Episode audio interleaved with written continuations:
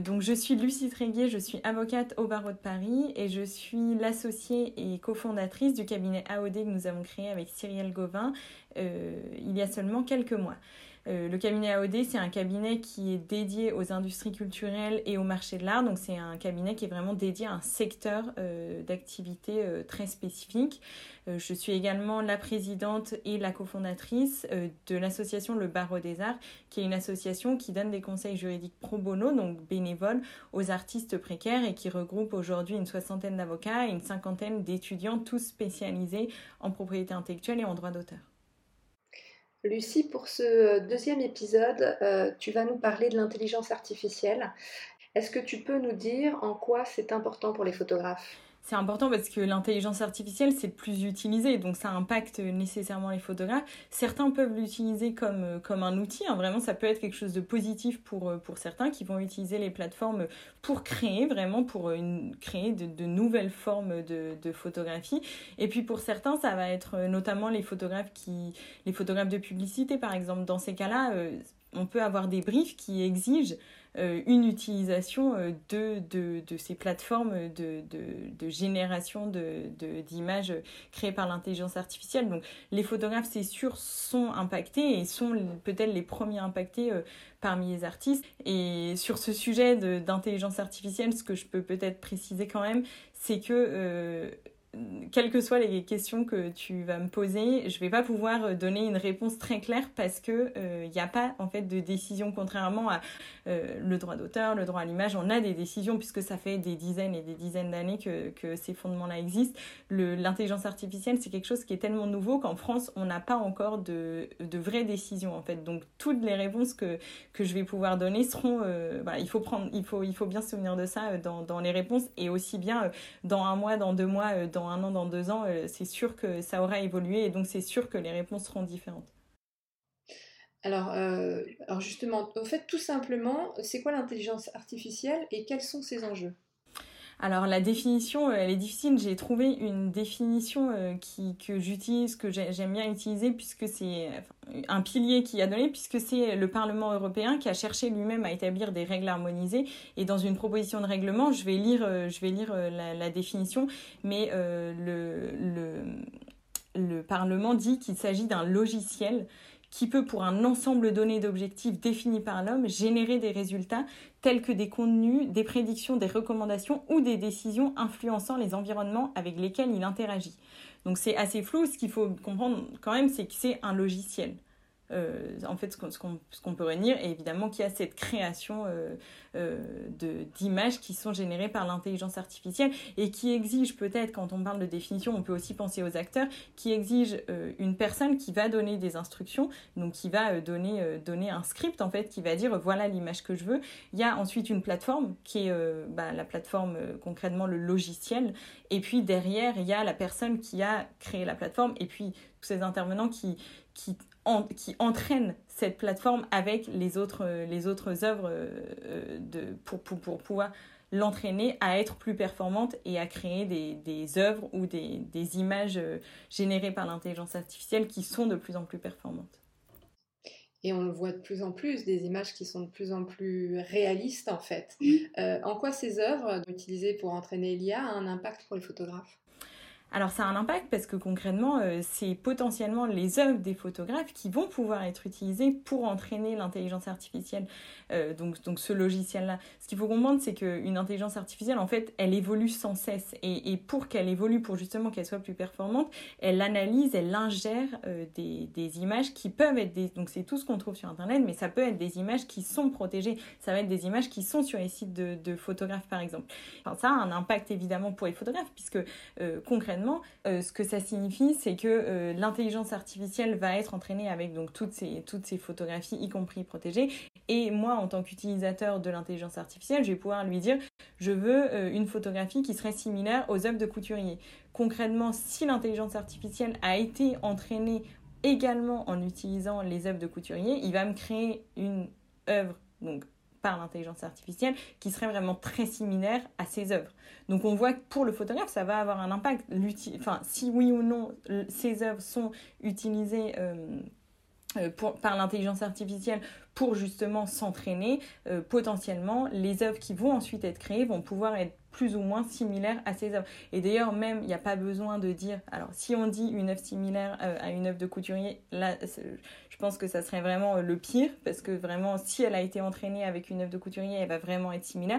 Mais on peut avoir si elle est entraînée avec une œuvre de couturier, même si dans le script on ne demande pas une œuvre similaire à couturier, mais qu'on dit, je euh, je sais pas, un paysage de. Voilà, si jamais elle a été entraînée avec de couturier, ça peut ressembler, même si l'utilisateur n'a pas demandé à ce que l'image euh, ressemble. Donc on voit que ça a un impact dans ces deux cas, euh, du plus extrême au moins extrême, ça a un impact pour, pour le photographe, si oui ou non ces, ces œuvres sont utilisées euh, pour, pour euh, entraîner euh, cette intelligence artificielle.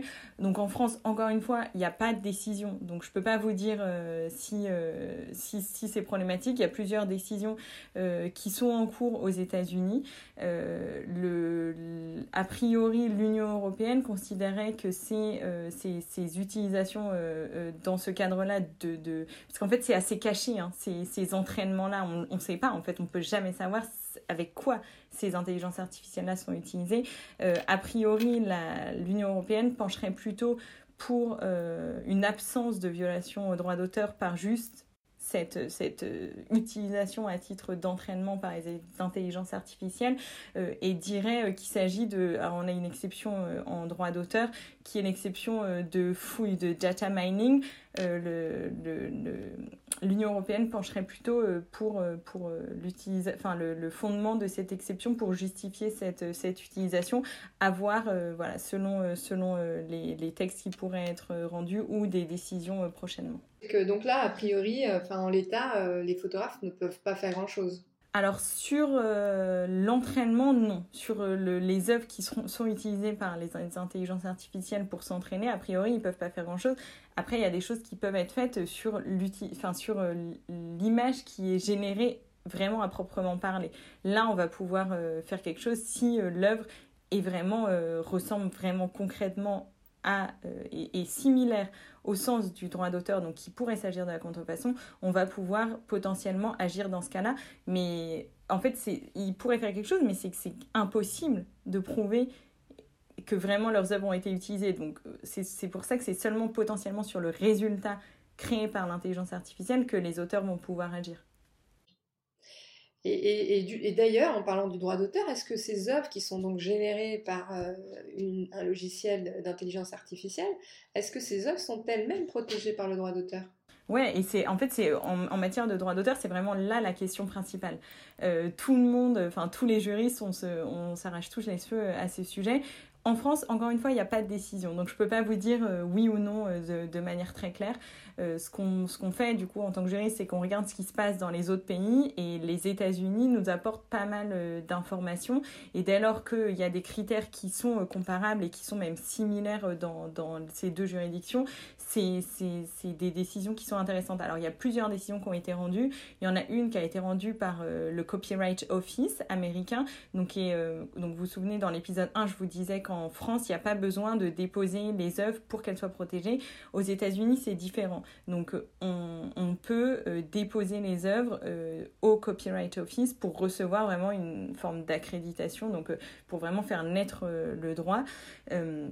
Donc le Copyright Office a eu une demande de dépôt d'une œuvre qui avait été générée par l'intelligence artificielle et a refusé d'octroyer une protection sur le fondement que c'était une œuvre qui n'avait pas été réalisée par un auteur, donc une personne humaine, mais par un logiciel, et donc que euh, c'était pas une œuvre qui pouvait être considérée comme originale. Et cette décision euh, a d'ailleurs été confirmée là très récemment cette semaine euh, dans une décision d'un tribunal fédéral à Washington. Et qui a confirmé euh, ce, ce, ce, critère. Donc c'est plus seulement l'office euh, Copyright Office, mais c'est vraiment un tribunal qui confirme que a priori une œuvre euh, qui serait créée par l'intelligence artificielle ne serait pas protégeable. Euh, en France, enfin, selon, selon moi et selon, je pense, la majorité de la doctrine, on suivrait euh, cette approche-là, puisque pour qu'une œuvre soit originale, je vous souvenez dans l'épisode 1, je vous disais, il faut prouver que l'œuvre porte l'empreinte de la personnalité de son auteur. Donc, euh, dans le cas d'une œuvre qui serait générée par l'intelligence artificielle, il va falloir y aller pour prouver que ça porte l'empreinte de personnalité d'un auteur qui, concrètement n'existe pas, ou en tout cas n'est pas une personne, n'est pas une personne, ni une personne physique, ni même une personne morale, mais qui est un logiciel. Euh, je pense que ça va être, euh, je pense qu'on va suivre ce critère-là. Après, tout dépend évidemment de l'implication de l'humain. Euh, si, si l'intelligence artificielle est vraiment utilisée comme une aide, mais que la majorité de la photo est créée par par un esprit humain, donc par une personne physique, potentiellement l'œuvre va pouvoir être protégée. Euh, mais si c'est vraiment euh, un script euh, d'une personne physique, donc l'utilisateur de l'intelligence artificielle, et ensuite une génération uniquement de cette intelligence artificielle, a priori, on suivrait les États-Unis et l'œuvre ne devrait pas être protégée par le droit d'auteur. Dans le cas où l'œuvre est protégeable, qui détient les droits d'auteur? Ouais, alors, donc, bon, a priori, elle serait pas protégeable. Hein, donc, euh, donc c'est un, un, un, peu théorique. Mais on vient en fait aux acteurs. Vous vous souvenez, au début, on disait, donc il y a le, logiciel qui est cette intelligence artificielle. Il y a l'utilisateur qui, qui, donne le script. Donc, je sais pas si vous avez déjà utilisé, mais c'est vraiment, euh, on dit, euh, je veux un paysage avec des champs de blé et, et un ciel bleu ou, et un soleil rouge.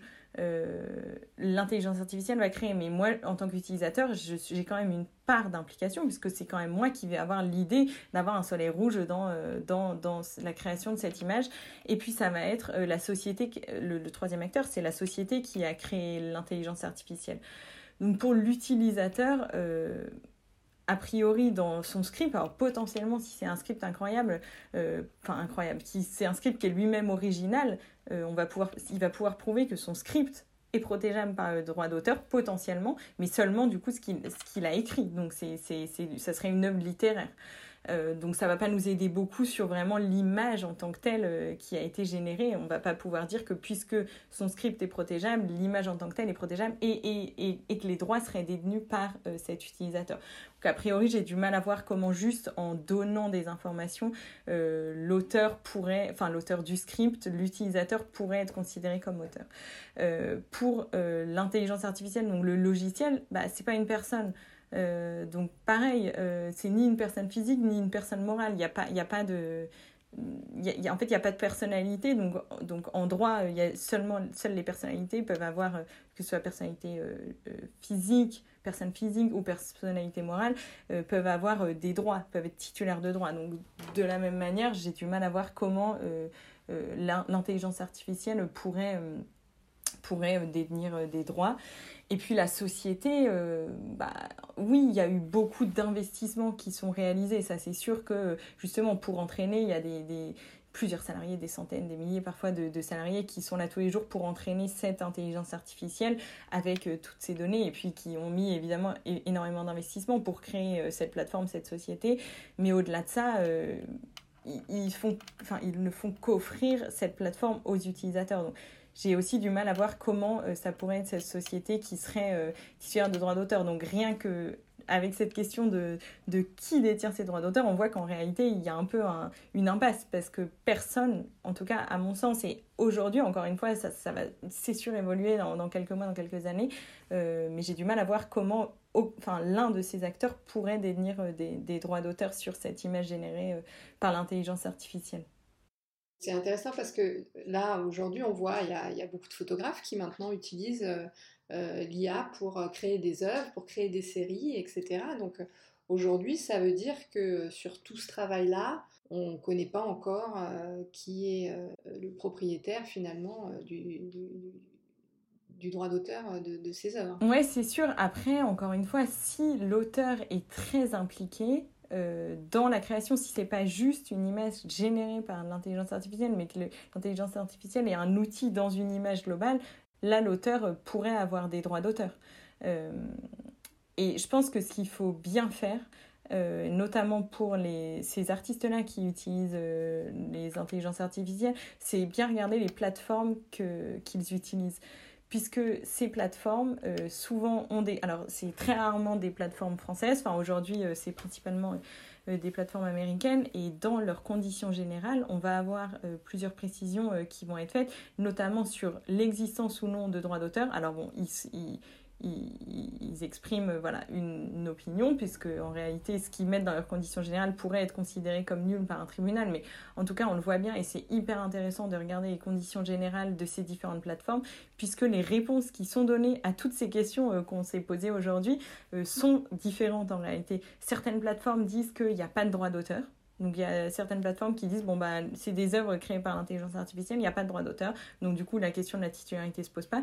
Mais on voit aussi pas mal de plateformes et la majorité d'entre elles, puisque ça fait sens pour elles qu'il y ait une session qui soit possible, qui disent que oui il y a du droit d'auteur et que euh, c'est eux donc euh, qui détiennent ces droits d'auteur et ce qu'ils vont faire c'est qu'ils vont soit céder soit licencier euh, à l'utilisateur les droits qui existent. Donc l'utilisateur donc je sais pas une, une, boîte de communication qui voudrait euh, réaliser euh, une, une photographie pour euh, une publicité spécifique, évidemment, il faut qu'ils puissent exploiter cette photo. Donc, il faut qu'ils puissent l'utiliser dans leur publicité, la diffuser, etc. Donc, évidemment, ils vont devoir se faire céder s'il existe des droits d'auteur, il faut qu'il qu'il soit cédé. Euh, et dans ce cas, il y a souvent, euh, pour certaines plateformes en tout cas, on va avoir différents modèles de, licence ou de, de cession. Et il va y avoir, euh, par exemple, la cession premium, où dans ce cas, l'utilisateur va avoir le droit d'utiliser l'œuvre enfin en tout cas voilà l'image créée pour l'exploiter à tout titre donc notamment à titre commercial euh, mais euh, dans le cas, on va aussi avoir d'autres niveaux de licence euh, où ça va être une utilisation, mais pas à titre commercial. Donc du coup, c'est un peu, il y a certaines plateformes qui le font et c'est pour ça que c'est très important pour l'utilisateur et notamment pour le photographe qui utiliserait l'intelligence artificielle comme outil pour créer euh, ses œuvres, de bien regarder ses conditions générales avant de s'inscrire, euh, puisque les solutions qui sont données par, euh, par les plateformes sont différentes et c'est d'autant plus important que puisqu'à l'heure actuelle, on n'a pas de décision de justice claire et sûre sur vraiment est-ce qu'il y a des droits, par, par qui sont dénués les droits, comment les exploiter, quels sont les contrats, peut-être qu'il va y avoir un droit générique qui va être créé, peut-être, voilà, en fait, on n'en sait rien et c'est ça qui est passionnant. Mais donc, pour les photographes qui utiliseraient, vraiment, il faut bien regarder ces conditions générales-là qui, sans rien d'autre, font foi en fait. Ça, ça va être un contrat. S'ils utilisent la plateforme, euh, ils, ils, vont signer d'une manière ou d'une autre, ou en tout cas, ils accepteront ces conditions générales. Donc, ça va être un contrat entre eux et la plateforme. Et donc, l'utilisation qu'ils pourront faire de ces images-là va dépendre de ces conditions générales-là, à l'heure actuelle en tout cas. Et, et lorsqu'une justement une œuvre, un photographe crée une œuvre à, partir de l'IA, est-ce qu'il a une obligation de dire que c'est une œuvre générée par l'IA je, je, pense qu'à l'heure, je pense qu'à l'heure actuelle, dès lors qu'il n'y a pas de règles, il n'y a pas d'obligation. Sans, sans, sans obligation juridique qui exigerait que, que le photographe précise qu'il s'agit d'une œuvre générée par l'intelligence artificielle, a priori, il n'y a pas d'obligation. Après, il y a quand même des règles qui s'appliquent, des règles générales qui sont les règles de loyauté, qui sont euh, notamment si c'est, alors typiquement si c'est pour une publicité, il va y avoir des règles, notamment les règles de la RPP, qui vont être euh, euh, très strictes et qui, où il faut expliquer aux consommateurs, puisque la publicité s'adresse aux consommateurs, que c'est une œuvre générée par l'intelligence artificielle, que voilà. Je pense que dans, dans ces cas-là spécifiques où l'œuvre s'adresse aux aux, consommateurs, c'est sûr qu'il faudra, il faudra le préciser. Euh, après, à titre purement artistique, je pense que c'est, à l'heure actuelle, je pense que c'est un choix du photographe de, de préciser ou non qu'il s'agit d'une œuvre gérée par intelligence artificielle. Je pense que c'est évidemment... Euh, enfin, si le, le, photographe utilise euh, ce, ce, ce, cet outil, je pense que c'est aussi dans, dans le cadre d'une recherche artistique. Donc je pense que c'est... Il, il vaut mieux en tout cas préciser qu'il s'agit d'une œuvre générée par intelligence artificielle. Et puis encore une fois, à vérifier dans les conditions générales, peut-être que les plateformes qui sont utilisées pour, créer, pour générer ces, ces, œuvres, si on peut appeler ça des œuvres, euh, exige peut-être euh, une mention spécifique que l'œuvre a été euh, générée par, par non seulement l'intelligence artificielle, mais peut-être même par cette plateforme spécifique-là.